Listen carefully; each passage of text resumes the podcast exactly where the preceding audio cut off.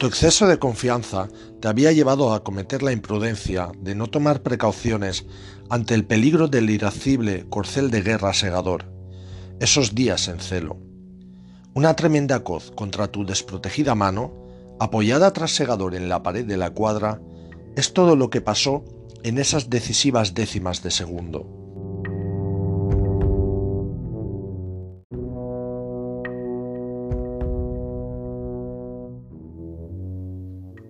Es una grave herida. Haré lo que esté en mis manos, pero no te garantizo nada. Ese es el único comentario prometedor que recibiste esa tarde por parte del físico del Lord o de cualquier otro individuo que se tomara la molestia de verte. Horas después, la mano había tomado ya un tinte azulado y muy poco saludable. La fiebre se apoderó de ti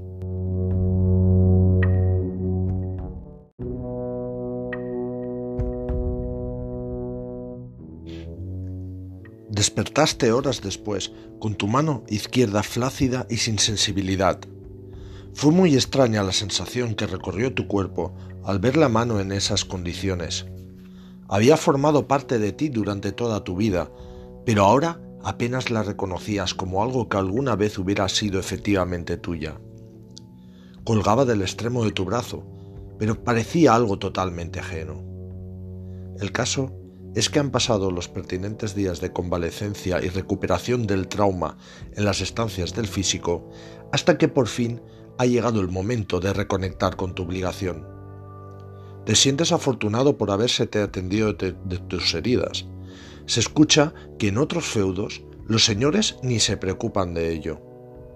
Hay muchos brazos listos para el trabajo diario por una simple comida y lecho así que no les merece la pena invertir esfuerzos en los tullidos.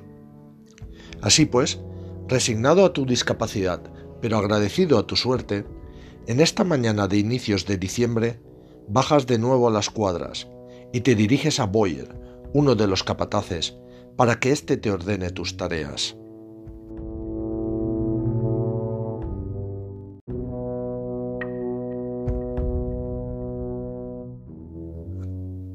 La cara de Boyer al verte no es todo lo complacida que hubieras imaginado en alguien que recupera a un trabajador eficiente como eres tú. También tus compañeros están extraños y evitan cruzar la mirada contigo. En pocos minutos averiguas el porqué.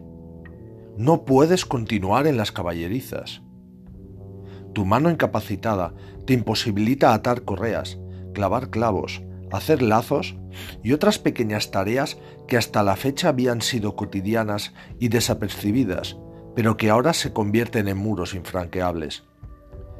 Tus superiores habían curado su conciencia atendiéndote de tus heridas, pero no estaban dispuestos a mantener de por vida un tullido cuyo rendimiento sería inferior al del resto de criados.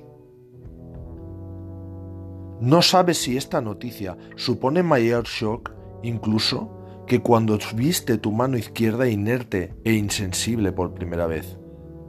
En unos pocos días tu vida ha dado un vuelco. Sin que puedas reaccionar, te ves saliendo por la puerta de las caballerizas, camino de no se sabe dónde, y con la única compañía del petate en el que guardas tus únicas posesiones. Una manta, un viejo mapa, un garrote, tus míseros ahorros que suman cinco coronas de oro, una cantimplora y tres pasteles que te mete Usha, la cocinera jefe del recinto, con lágrimas en los ojos.